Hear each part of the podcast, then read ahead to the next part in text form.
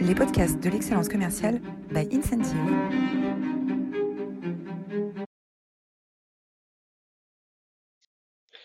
Bonjour à toutes, bonjour à tous et bienvenue dans cette nouvelle édition des masterclass de l'excellence commerciale.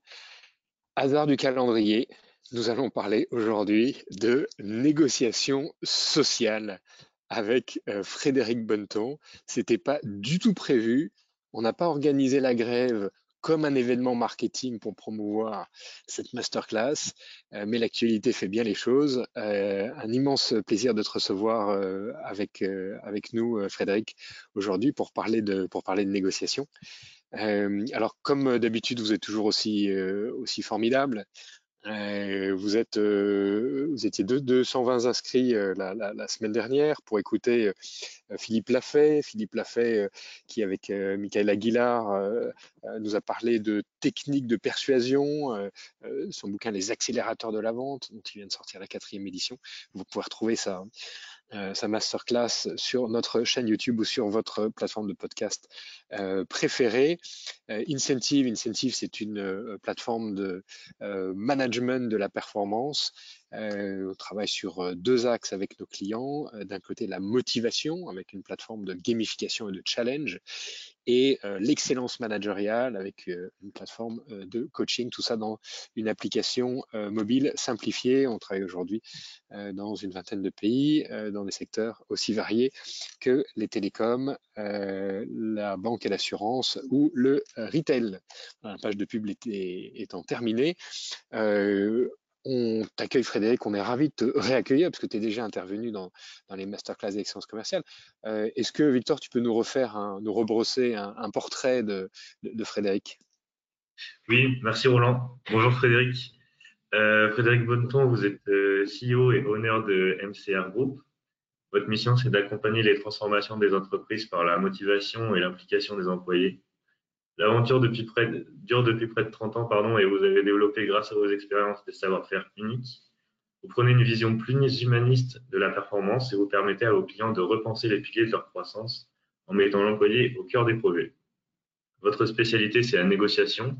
Inspiré par vos années d'expérience, vous avez documenté comment utiliser la grande part des émotions dans nos processus de décision. C'est ce que vous avez appelé la négociation émotionnelle. Ce sont les secrets qui font basculer les négociations. On peut retrouver votre travail dans votre livre La négociation émotionnelle. Vous avez aussi créé avec Christophe Coppen, négociateur du rêve qu'on a déjà eu la chance de recevoir, un label français d'excellence en négociation, For One. Vous êtes diplômé de l'école de commerce ESCLA et vous partagez depuis dix ans maintenant votre expérience à l'ESCP et l'Université Paris 1 Panthéon-Sorbonne. Vous êtes aussi membre du conseil d'orientation du think tank Entreprise et Progrès et advisor à la société Touch Sell. C'est un plaisir de vous accueillir aujourd'hui. Et pour euh, nos auditeurs, n'hésitez pas à poser vos questions à Frédéric. Dans l'espace questions, il y répondra en fin d'entretien. Merci. Alors Frédéric euh, fait toujours un, bonheur de te recevoir parce qu'on parle toujours des sujets qui sont importants. Et euh, dans le commerce, quoi de plus important que la, négociation? Et aujourd'hui, quoi de plus important que les négociations sociales? Alors pour comme, comme, introduction, finalement, qu'est-ce qui fait qu'en France aujourd'hui, on arrive très rapidement dans ce sentiment de défiance et de tension? Alors bonjour Roland, merci de nous recevoir. C'est toujours un plaisir de venir chez vous et, bonjour à tous. Alors, tu, as, dit deux mots, hein, tu as, dit trois mots. Tu as dit négociation, France et tension. Euh, ce sont trois mots intéressants. D'abord, peut-être petit focus sur France Négociation. Euh, on a un vrai sujet euh, de, compétences négociation en France, euh, qui, je vais résumer en deux choses. On n'aime pas négocier, de manière générale, et on est formé très mal, en fait. En fait, on est formé à ne pas être négociateur. et, juste très vite, pour comprendre ça, c'est quand tu es à l'école, tu vois, on te dit si tu travailles bien, tu auras des bonnes notes parce que tu le mérites. Et donc, tu iras dans une bonne classe parce que tu le mérites. Et donc, tu auras un bon bac parce que tu le mérites, une bonne université parce que tu le mérites, et puis tu auras un bon travail parce que tu le mérites. Et donc, pendant 24 ans, on t'éduque à, une, culture de dans la vie, tu obtiens ce que tu mérites. Euh, et quand tu arrives dans l'entreprise, c'est fini. Évidemment, tu n'obtiens pas ce que tu mérites, tu obtiens ce que tu es capable de négocier. Mais comme on t'a formé à la logique du mérite, bah, tu, n'aimes pas négocier. Euh, moi, j'ai combien je vois de, de, salariés qui me disent non, mais je ne vais pas négocier mon augmentation de salaire. On pourra peut-être en reparler tout à l'heure. Si mon manager ne voit pas que je le mérite, c'est qu'il n'est pas bon.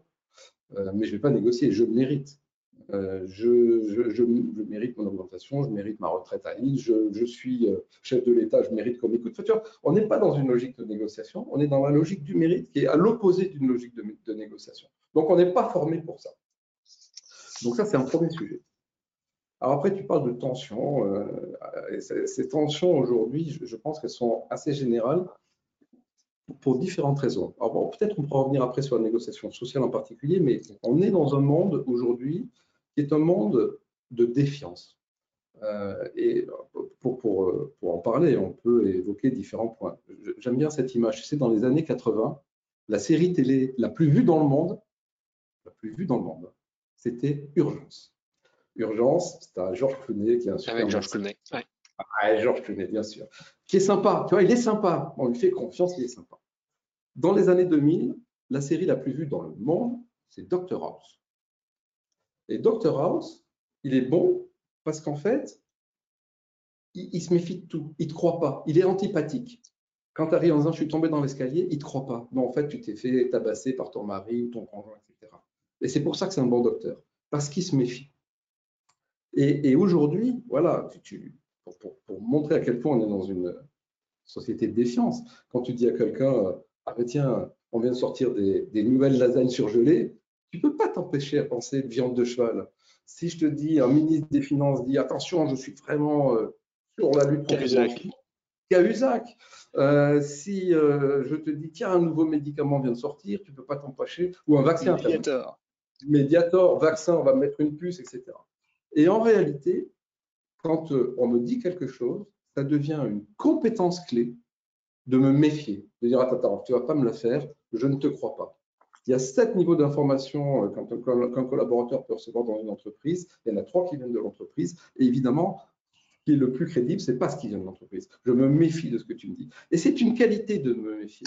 Et d'ailleurs, je crois autant mon opinion que celle du scientifique à côté, avec le développement des fake news, etc. Donc, on est dans une société de méfiance, de défiance, qui est devenue une qualité, mais une société qui doute. Une société qui doute, c'est une société qui devient agressive. Et, en fait, toutes ces tensions euh, d'agressivité, elles sont issues, tu vois, de l'ensemble de bah, finalement, je ne sais pas qui croire.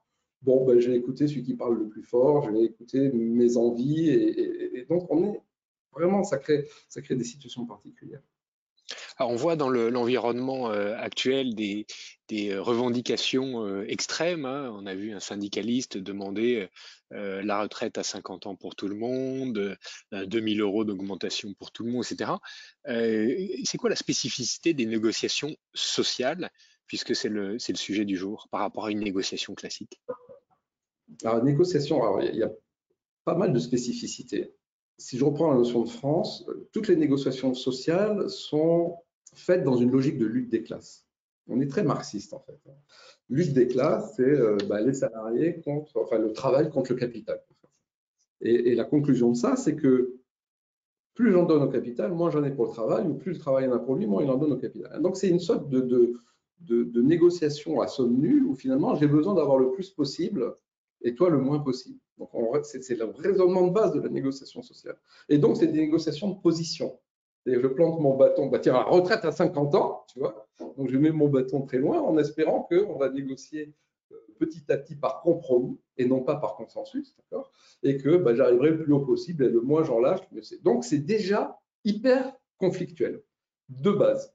Euh, alors après, évidemment, tu as des spécificités de la négociation sociale, c'est que dans l'entreprise en tout cas, on va pas partir par le niveau national, mais dans l'entreprise, bah, tu as des négociations obligatoires, toujours avec les mêmes personnes, qui vont être renouvelées au fur et à mesure, donc ils vont être multi-rangs. Et ce qui est assez intéressant, c'est qu'elles sont quand même multipartites. C'est-à-dire, on dit les partenaires sociaux, mais dans une entreprise, tu as plusieurs syndicats. Et ils ne parlent pas tous de la même voix. Et donc, c'est quand même une négociation un peu complexe parce que tu négocies avec plusieurs euh, dire, obédiences, plusieurs visions du monde. Elles ne sont pas toutes les mêmes. Et d'ailleurs, les syndicats, c'est ces phénomènes d'alliance. Euh, quand tu t'allies avec quelqu'un, en même temps, tu es en concurrence avec lui parce que tu portes le même message. Et voilà, on est dans une période d'élection électorale pour les syndicats et ils ont besoin de faire la différence entre eux, ce qui crée une forme de surenchère. Ça, Voilà, donc la, négociation sociale, pluripartite, les mêmes personnes qu'on va retrouver dans la durée, donc cette notion de confiance qui est quand même importante, et puis évidemment plusieurs syndicats euh, qui viennent à la table des négociations. Et alors, comment les, conditions euh, actuelles euh, de, la négociation sociale évoluent, varient? C'est quoi les contextes actuels de ces négociations sociales? C'est toujours important de bien comprendre son environnement avant de, rentrer dans une, négociation avec les organisations syndicales. Alors, ce que je trouve intéressant, quand tu, les, événements qui ont eu lieu avec les raffineries, la dernière grève, euh, à l'origine, c'est un mouvement qui n'est pas un mouvement des syndicats. C'est un mouvement spontané, un peu style gilet jaune, tu vois, dans l'entreprise. Et, donc, on a cette nouvelle forme de, relation euh, au niveau national, mais dans l'entreprise, qui fait que les corps intermédiaires sont désintermédiés et ils ont, ils une difficulté. Donc, ils ont repris, tu vois, le, flambeau en disant, OK, on y va, mais ça ne vient pas d'eux au départ. Et donc, il y a ce sujet de la représentativité qui est complexe. Et quand tu veux négocier avec quelqu'un, il faut qu'il négocie avec quelqu'un qui est représentatif. Et, ce sujet de la représentatif est clé. Donc aujourd'hui, euh, pour pas se faire déborder par la base, il y a une sorte de, démarche un peu tu vois, excessive outrancière des partenaires sociaux pour récupérer le mécontentement ambiant euh, qui est sous-jacent. Et donc, ça crée quand même un, un climat d'hypertension, en fait parce que j'ai besoin d'être représentatif. Donc, je vais, je vais où sont les extrêmes pour ne pas me laisser déborder par les mouvements. C'est la surenchère finalement. Il y a une surenchère un peu euh, quasi obligatoire et en même temps, si tu veux négocier, il faut avoir des gens pour négocier. Donc il faut quand même, euh, on voit bien que les gilets jaunes, il n'y a personne pour négocier, c'est très compliqué. Quand tu n'as personne en face, tu ne négocies pas. Quoi. Tu subis le mouvement. Euh, donc c'est très important d'avoir des syndicats représentatifs. Et là, ils courent un peu après, euh, le, chemin. Donc je trouve que. Et le deuxième point quand même, c'est que quand tu as un climat de grève, un climat de tension, un climat de revendication fort, même dans ton entreprise où tout peut très bien se passer, tu ne peux pas éviter l'impact du contexte. C'est impossible. C'est impossible. Nous, là, on a accompagné quelques négociations sociales. Euh, c'était, euh, euh, ben voilà, l'année dernière, 6% d'inflation. L'année prochaine, on, prévoit 6. Donc, on va commencer la négo à 12. mais dit d'une manière hyper agressive, en fait. Genre, on s'est fait avoir l'année dernière, on ne sera pas avoir cette année. Et, la question, c'est, mais ce que je dis est, réel, c'est carré, mais, d'où vous sortez ces chiffres? Ah ben vous savez, c'est ce qu'on entend sur BFM. Tu vois l'impact de l'impact de l'environnement sur, sur, la manière de penser, sur le positionnement, sur euh, ben attends, euh, tu as vu chez Total, ils ont eu 6 euh, 000 euros de PPV, 6% d'augmentation, ou 7 d'ailleurs. Ben chez nous, qu'est-ce qu'on fait? Et ça, c'est très important parce que tout ce qui est médiatisé vient impacter. Donc l'impact du contexte est super important et crée de l'attention immédiate, en dehors de tout ce qu'on a dit jusqu'à présent. Et alors, comment est-ce qu'on, qu'est-ce qui empêche finalement de s'adapter à ces, à ces variations? Euh, Quelles sont les, approches euh, mmh. en préparation de négociation euh, qu'il faut avoir pour prendre en compte ce contexte et puis, puis faire de l'aïkido avec, avec ces arguments? Bah, alors, ce qu'on constate, c'est dans une négociation, tu as trois éléments. Tu as le contenu de la négo, ce dont on va parler. Tu as le process et tu as les interactions. N'importe quel euh, professionnel de négociation t'explique que le contenu dans la réussite, c'est 10%. Le process, c'est 40%. Et les interactions, c'est 50% de la réussite. Or, ce qu'on constate, et ça, c'est un problème. On revient à notre problème de spécificité française de euh, quand il y a un match de foot, on a 60 millions euh, d'entraîneurs en égo, on a 60 millions de négociateurs, mais en réalité, on n'aime pas ça et on n'a pas été formé. C'est que la plupart des gens qui préparent un négo social, des RH, des responsables de relations sociales, ils travaillent beaucoup le contenu. D'accord Le process, ils ne savent pas, ils n'ont pas été formés, donc la plupart des temps, hein, ils ne savent pas, donc ils ne préparent pas le process. Et ils comptent sur leurs interactions ou la qualité de leur interaction qu'ils ont su euh, générer au fil des années avec leurs partenaires sociaux. Et ça peut marcher très bien, hein, s'il y a de bonnes interactions, si la confiance a été créée, ça, peut fonctionner.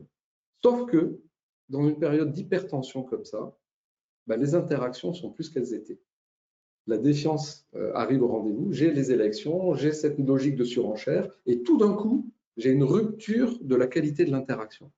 Et comme je n'ai pas préparé le process, parce que je ne sais pas comment ça marche, un process de négo, je n'ai jamais été formé, eh ben, je me retrouve dans une situation hyper délicate, avec évidemment des, menaces immédiates de grève, de conflits, etc., qui, mettent une pression incroyable sur les partenaires, sur les, sur les, sur les RH, en tout cas ceux qui négocient, ou les directeurs d'usine. Et donc, euh, le, vrai secret, en fait, hein, ça serait de travailler sur le process de négociation, sur la stratégie de négociation, pas le contenu, hein, mais la stratégie, euh, pour amener à, cette recréation de la confiance dans un contexte difficile. il y a des moyens. Mais voilà, ce qu'on voit, nous, la fragilité aujourd'hui, c'est ça. C'est je compte sur mes bonnes relations. Euh, mais dans le contexte aujourd'hui, ce n'est pas suffisant. Alors, est-ce qu'on peut rentrer dans le peut-être dans le cœur du sujet, qui est finalement ce qu'on a identifié comme euh, le, chaînon manquant euh, dans une, une, bonne négociation, euh, ce process Comment aborder ce process? Comment tu accompagnes aujourd'hui tes clients dans ce, dans ce process de négociation sociale? Alors, c'est une question qui est super large. Peut-être en, en, partant de quelques exemples concrets hein? Oui, bien sûr. par exemple, en négociation, il y a un grand principe, c'est que tu négocies pas seul. Et euh, alors, je sais que souvent, euh, tu es obligé de négocier seul. Hein, il y a plein de situations, mais en réalité, sur des sujets importants comme ça, tu négocies pas seul. Et donc, il faut que tu sois à deux, trois, quatre, avec des rôles qui sont spécifiques de négociation. Préparer la négociation, c'est déjà préparer son rôle. Qui va parler, qui va écouter, qui va être le drafter, qui va être l'expert, comment ils doivent intervenir, qu'est-ce qu'ils doivent dire. Donc ça, c'est le premier niveau dans lequel on accompagne et qui est jamais fait en fait. Hein. Souvent, quand on dit rôle, on dit good, cop, bad cop, mais ça, c'est de la manipulation. Ce n'est pas, un rôle de négo, tu vois. Il y a des rôles techniques en négociation et qui amènent justement à faire avancer la négociation.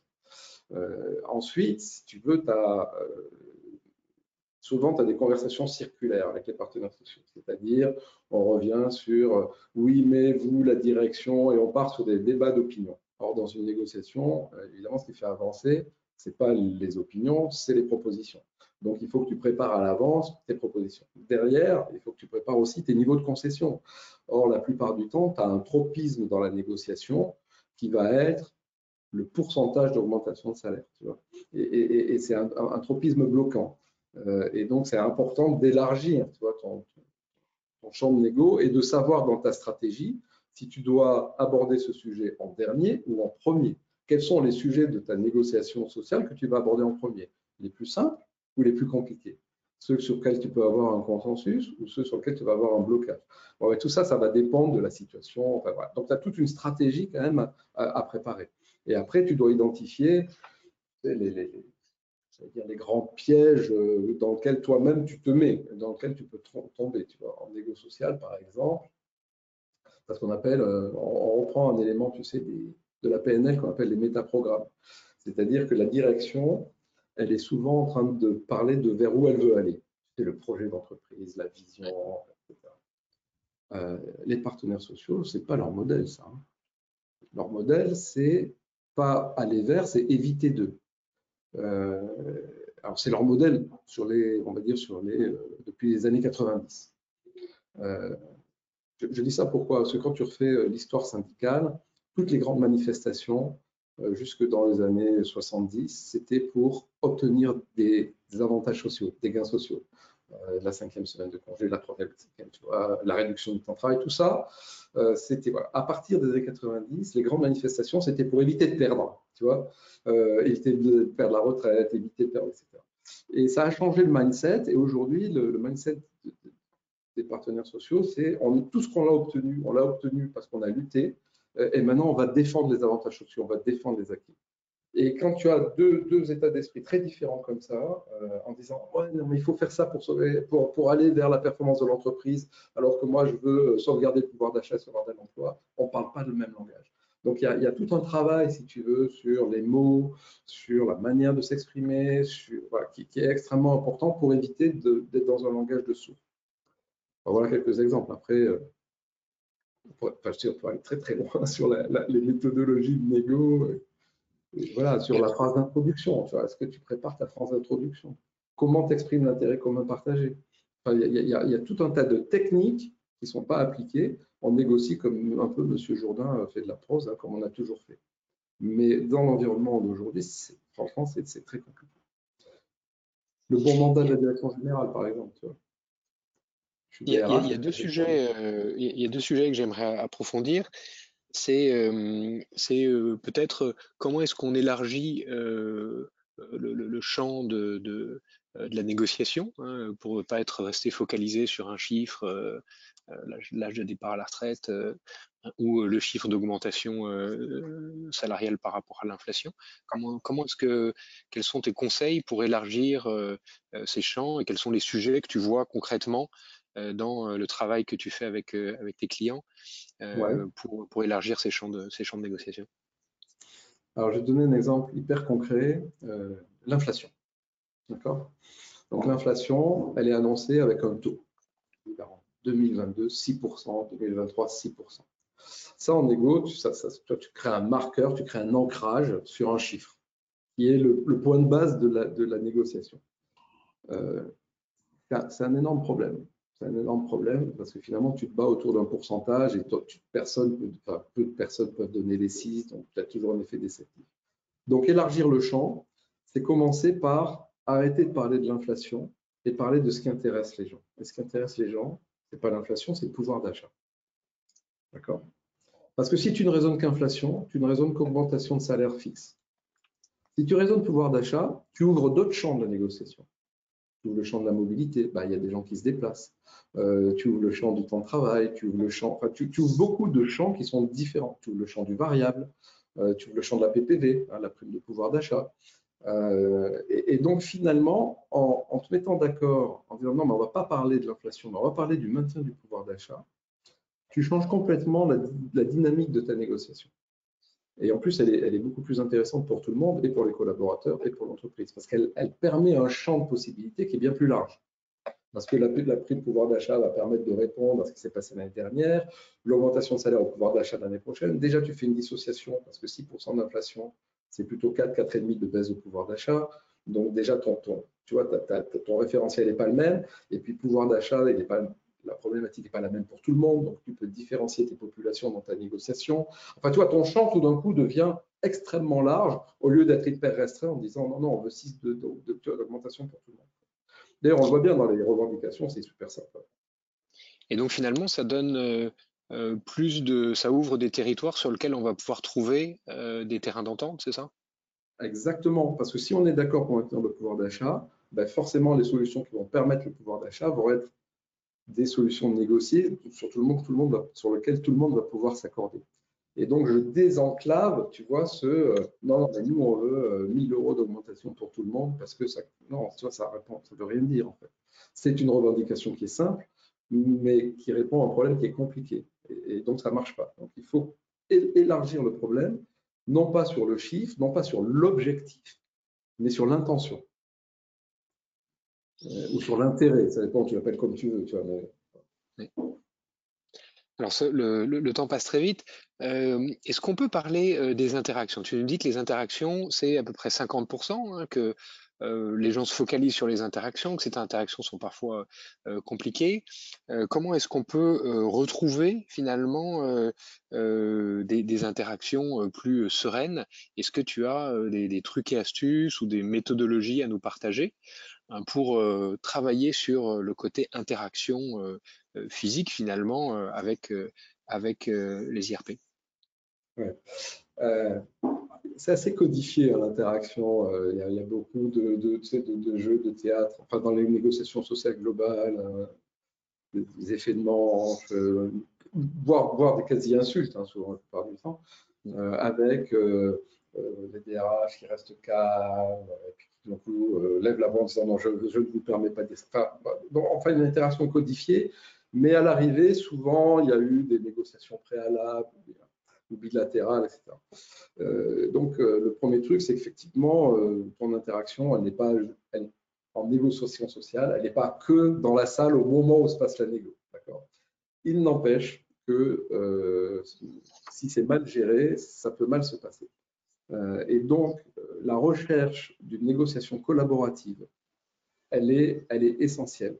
Et donc, dans l'interaction, montrer que je veux travailler, je veux qu'on trouve ensemble des solutions, plutôt que fais-moi confiance, euh, voilà ce que je te propose, je ne peux pas te donner plus, ah mais non, je ne te crois pas, donne-moi plus, et puis on va avoir une interaction très conflictuelle, aller vers une négociation collaborative par une interaction positive, ça c'est vraiment important.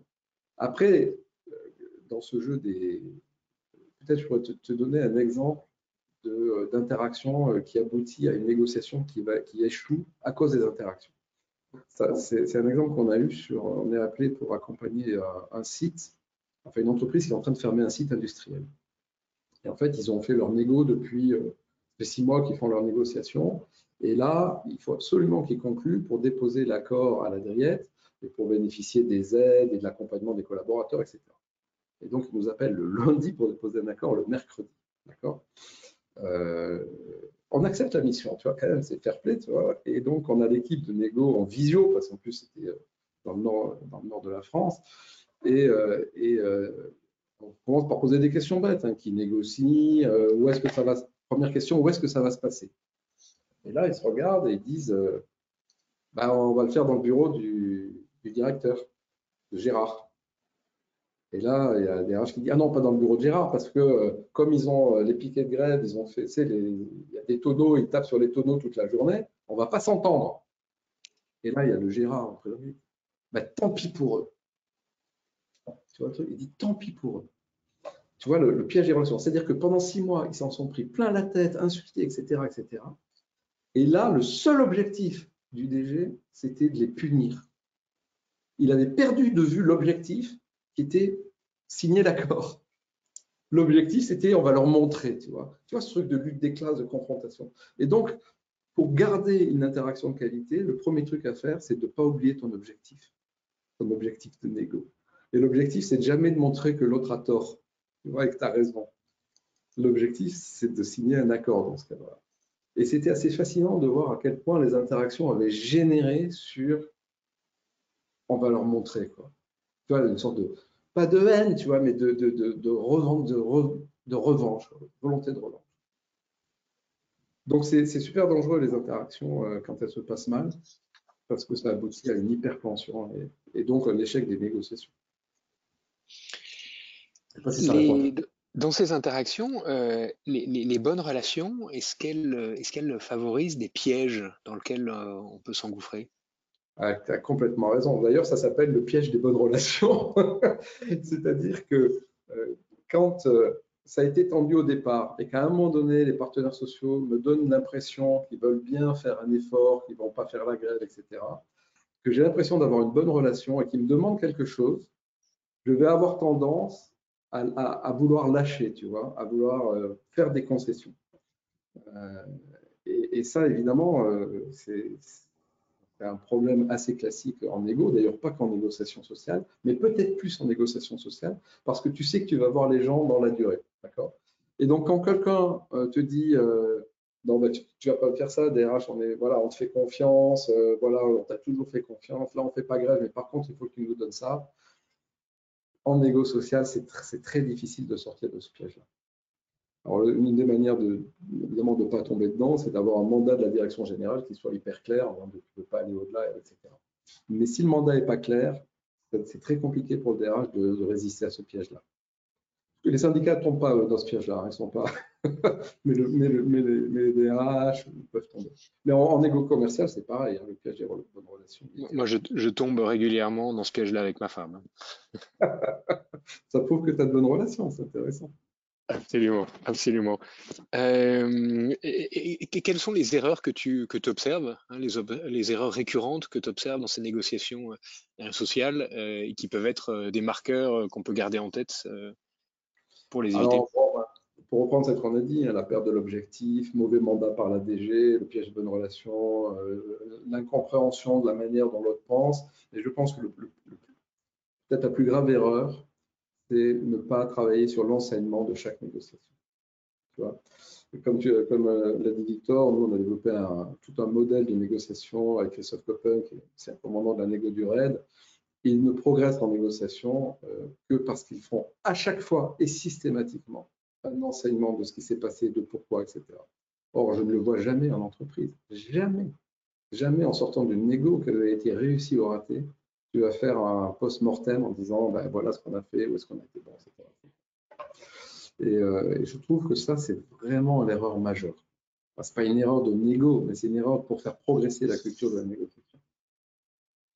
Et comme tu, nous l'as dit, on en a bien besoin, hein, passer de la culture du mérite euh, où euh, on, doit recevoir quelque chose parce qu'on le vaut bien, à une culture euh, de la négociation où on va chercher, où on va chercher un, résultat, dépasser la culture de la défiance pour arriver finalement dans ce, fameux process de la négociation.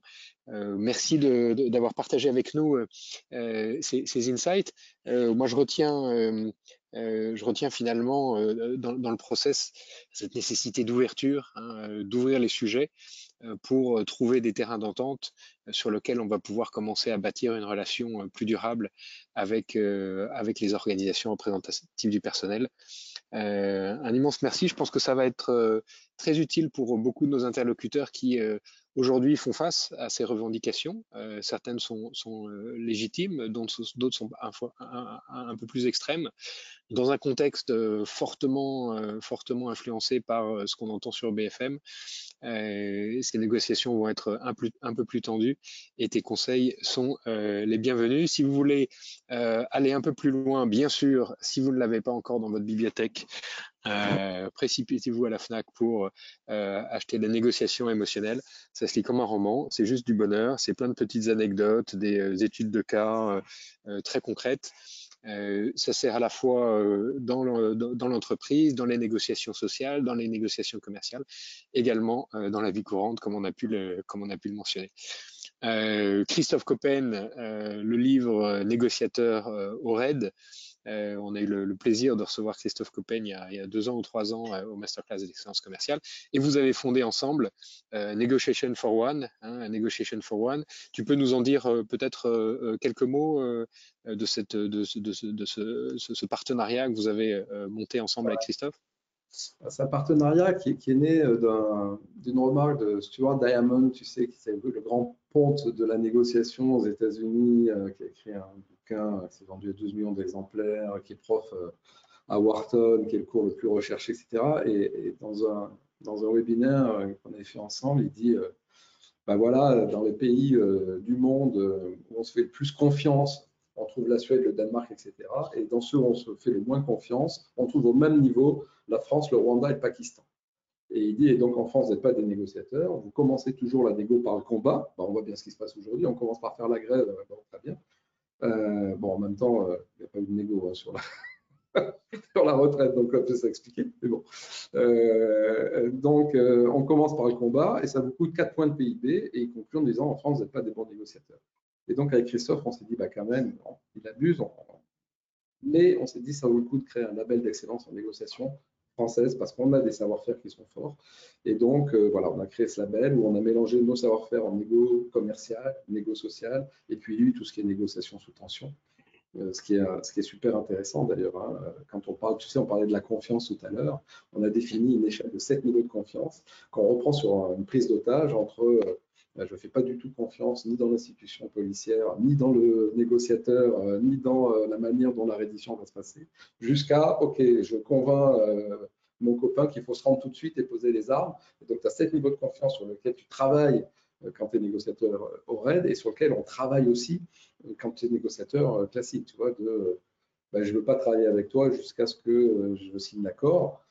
Bah, il y a un processus sur lequel il faut travailler, qui est un processus intéressant, qui dépend à la fois de la qualité des interactions, donc c'est toutes les méthodes d'influence euh, et, psychologiques hein, sur lesquelles on a travaillé, sur le processus sur lequel on a travaillé. Donc on a fait une méthode et on forme les équipes, euh, toutes les équipes hein, commerciales, euh, des avocats, des, DRH, à la, à, la, professionnelle, mais on fait aussi de l'accompagnement. C'est ça qui est super intéressant. On fait de l'accompagnement et du coaching de négo. On fait des bootcamps sur des grosses négos importantes. Et voilà, on fait éventuellement de la négo pour compte de tiers. Et c'est vraiment. Euh, vraiment negotiation, negotiation, for One. N'hésitez pas à contacter euh, directement euh, Frédéric. Un grand merci. Pour ceux qui doivent nous laisser avant de prendre les, questions des auditeurs, on se retrouve la semaine prochaine pour parler du pouvoir de l'humour avec la docteure Vanessa Marcy, qui est conférencière et qui est auteure d'un livre éponyme. un grand merci à tous pour votre, pour votre fidélité. et si vous avez des questions, vous pouvez les poser directement dans l'interface de GoToWebinar. Victor, est-ce qu'on a des questions déjà de nos auditeurs? Oui, euh, merci Roland, merci Frédéric. Euh, donc on a deux questions de Rafika qui nous suit toutes les semaines. Euh, quels sont selon vous les signaux d'un point de non-retour dans un processus de négociation et qui impose qu'on y mette un terme pour peut-être le reprendre ultérieurement?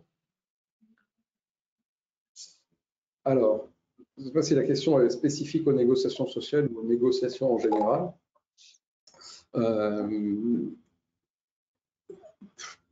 Moi, j'ai tendance à dire effectivement, tant que la personne est, euh, tant qu'il y a des discussions, il y a de la négociation.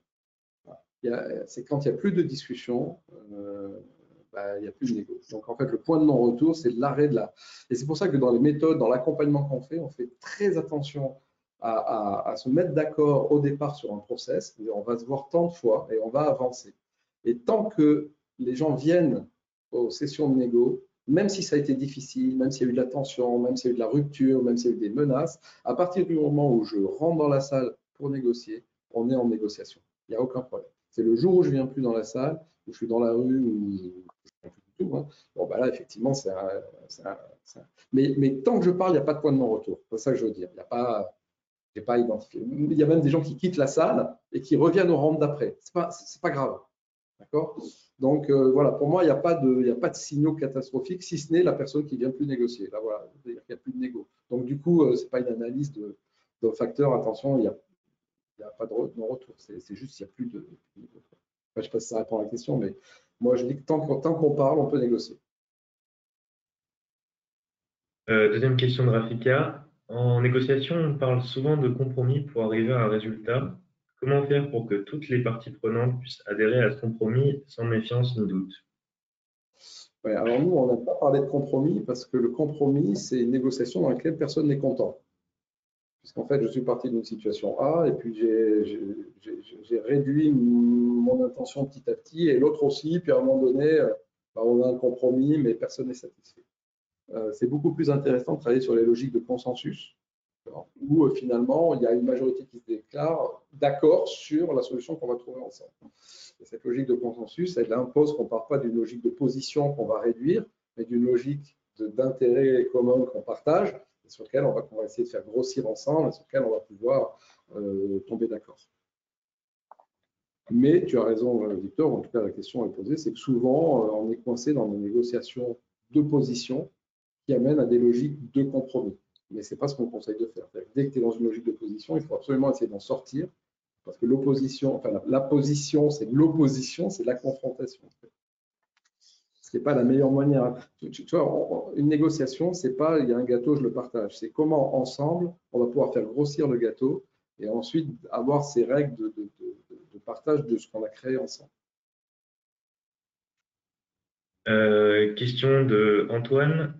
Est-ce que les principes de négociation classiques comme euh, la BATNA s'appliquent aux négociations sociales et euh, y a-t-il des spécificités? Alors oui, euh, la BATNA peut s'appliquer aux négociations sociales.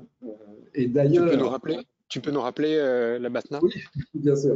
La BATNA, alors en français, c'est la MESOR, c'est la meilleure solution de rechange ou la Best Alternative of a Traded Agreement. C'est-à-dire, si je ne signe pas, si, la négociation n'aboutit pas, quelle est la solution que j'ai à côté? D'accord? Par exemple, tu es en recrutement.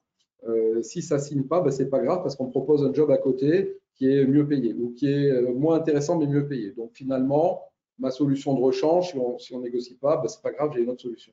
Alors que si c'est le seul job et qu'il faut que je paye mon crédit, euh, je n'ai pas de solution de rechange, ben, ce n'est pas la même chose et je n'approche pas la, la négo de la même manière. Donc en réalité, la théorie, c'est que plus ta BATNA ou plus ta, ta est forte, plus tu es, dur ou en tout cas plus tu es fort dans tes positions. Parce que finalement, ça ne sert à rien de faire des concessions parce que tu as une autre solution. en matière de négociation sociale, euh, qu'est-ce que c'est la BATNA? C'est si je n'obtiens pas ce que je veux, je fais la grève et la grève me permettra d'obtenir plus. C'est ce que je peux avoir moi, syndicat, dans la tête. Si tu me proposes 4, et je sais très bien que si je fais la grève, ça va coûter tellement cher à l'entreprise qu'à l'arrivée, tu vas nous donner 6. Et tu payeras les jours de grève. Si je crois que ça, c'est possible, ça va être compliqué la négo. Si par contre la négo, je sais que je vais avoir de la grève et derrière j'aurai rien et en plus on va fermer le site et je vais me retrouver au chômage, peut-être que c'est pas terrible. Sauf que si moi je suis syndicaliste près de la retraite, bah, peut-être que ça me va bien aussi, tu vois. Donc euh, la BATNA, évidemment qu'elle est, elle est partout dans une négociation sociale. Euh, et, c'est important de l'intégrer parce que quand moi je suis DRH, quand je suis dans une situation de blocage, à un moment donné, il faut que je puisse mettre le prix ou le coût de la non-négociation. Il y a un coût en termes d'image, de confiance, euh, financier. Je te donne un exemple. 15 euh, jours, euh, si tu fais 15 jours de grève, 15 jours de grève, c'est 4% de salaire. Donc, je ne suis pas payé pendant 15 jours, je perds 4% de salaire. Et là, on est en train de négocier, tu vois, des enveloppes de 4, 5, 6. Donc, si je fais 15 jours de grève pour obtenir 4, je les ai déjà perdus. Donc euh, voilà un exemple, tu vois, où tu dis, ouais, la BATNA, peut-être pour toi, c'est faire la grève pour obtenir plus, mais en réalité, tu sais qu'on ne paye jamais la grève chez nous, donc est-ce que c'est bien ça l'intérêt? Donc euh, il faut l'avoir en tête, parce que tout le monde a en tête qu'est-ce qui se passe si je négocie pas? Donc oui, ça fonctionne, et, des fois, il faut dénoncer la BATNA de l'autre en disant, attention, tu n'as peut-être pas bien calculé ce qu'il y avait à l'intérieur. Euh, question. Il me regarde avec des clairs interrogatifs. Euh, question de, Jean. Euh, lors d'une négociation sociale, comment évaluer les options de son, de son interlocuteur pardon, et dans quelle mesure faut-il s'y adapter? Alors, c'est très intéressant parce que c'est vrai dans toutes les négociations, c'est comment évaluer les options de mon interlocuteur. Il y a un exercice qu'on fait quand on accompagne nos clients, c'est ce qu'on appelle du role reversal, c'est-à-dire on se met à la place de l'autre. Et il se trouve que quand tu fais ce jeu de rôle, dans certaines conditions, tu arrives à identifier 90% de ce que l'autre voudrait ou pourrait demander. Et ça, c'est vrai en négo commercial, c'est vrai en négo social, etc. Donc ça, c'est la première chose à faire. Et ensuite, la deuxième chose, c'est qu'en négociation sociale, tu connais quand même tes interlocuteurs. Euh, et en fait, euh, ça te permet quand même d'anticiper sur leurs demandes et leurs besoins et leur manière de penser. Et le troisième point, c'est que, euh, une fois de plus, si tu as la CGT, la CFDT, SUD, etc. en face de toi, tu vas avoir des, attentes et des options demandées qui ne sont pas les mêmes, ce qui est à la fois un plus, parce que tu sais très bien que tu ne peux pas donner tout à tout le monde et qu'il va falloir trouver un consensus, justement, et qui est à la fois un moins, parce que ton offre, elle peut plaire à un et pas à l'autre, etc. Et donc, il va falloir ramener tout le monde autour de cette logique. C'est pour ça que la logique de compromis, elle ne marche pas en négociation sociale, parce que tu ne peux pas donner un peu à tout le monde, ça n'a pas de sens. Donc tu es obligé d'arriver sur un consensus où tout le monde dit OK, là ça me va. Euh, question de Amaury. Euh, on a parlé des spécificités, françaises, mais quels sont les standards euh, internationaux ou européens et est-ce qu'ils existent? Alors, européen, je pense, moi, je ne vois pas de standard européen, mais il y a des grandes écoles. Je pense, euh, tu vois, quand tu vas en Allemagne, euh, il y a une confiance naturelle, on va dire, pas toujours, hein, mais il y a une confiance naturelle et surtout, il y a un combat qui n'est pas un combat politique, mais qui est un combat pour l'entreprise. C'est-à-dire que les décisions, elles sont faites dans le sens de l'entreprise parce qu'on sait que l'entreprise, c'est l'emploi, etc. Alors, ils défendent les collaborateurs, il n'y a aucun problème, mais jamais euh, en opposant entreprise et collaborateurs. Donc c'est une culture qui est quand même très différente. Euh, voilà, après, tu as des pays où il n'y a pas de, front syndical fort, ou tu as des pays effectivement du Sud où tu es, très vite dans la contestation, des pays, euh, des pays du Nord où au contraire, tu es, tout de suite dans le consensus. je ne pense pas qu'il y ait un standard sur les 27 pays européens, mais la spécificité, la spécificité française pardon, de, j'aime pas négocier, je suis dans le mérite, et puis euh, lutte des classes, c'est quand même, euh, ouais, on ne retrouve pas partout. Euh, peut-être une dernière question. question de Martine. Vous avez parlé des changements de mindset des partenaires sociaux. comment s'explique-t-il?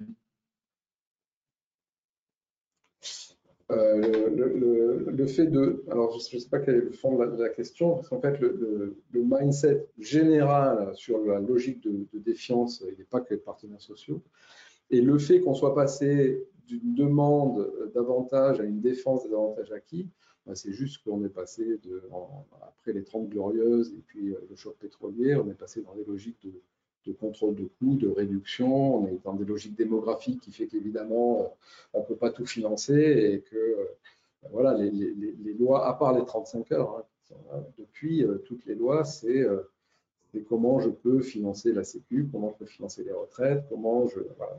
on est beaucoup dans. Même, même sur, sur les RTT, hein, qui, qui pourrait sembler un avantage, c'est c'est très compliqué parce qu'on a toujours l'impression qu'on va te demander plus. Tu vois, c'est cette logique de dire tu me donnes ça, mais pour me demander plus. En fait. Moi, je ne veux pas te donner plus. Et, en fait, il y a une défiance qui est, vraiment folle. Alors, je n'ai pas forcément toutes les explications. Il faudrait aller euh, encore plus loin dans les, dans les dynamiques sociologiques de, des postures syndicales.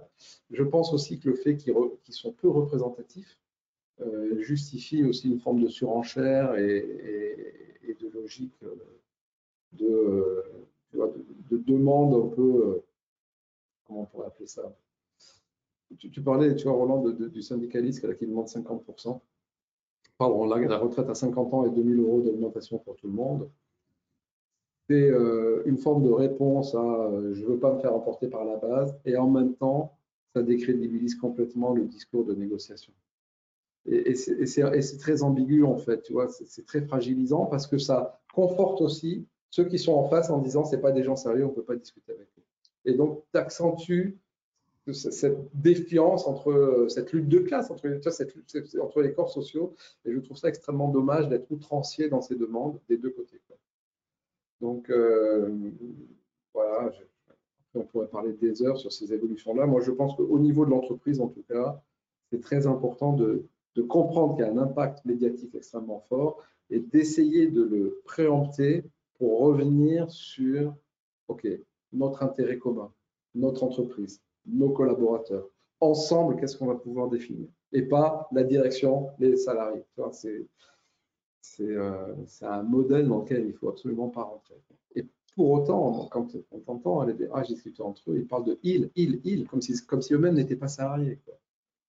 C'est fou. Hein retrouver, retrouver la confiance face à la défiance de l'environnement actuel, euh, retrouver les grands principes euh, de négociation dans ces négociations sociales, le contenu, le process, les interactions, plein de conseils dans cette masterclass, encore plus d'exemples dans euh, la négociation émotionnelle. Euh, et euh, bien sûr, n'hésitez pas à contacter Frédéric si vous avez besoin d'être accompagné dans cette négociation. Ça vous fera gagner jusqu'à 4 points de PIB, hein, c'est ce que nous dit, c'est ce que nous dit Stewart Diamond. 4 points de PIB à cause de notre incapacité à négocier de façon plus sereine et plus constructive.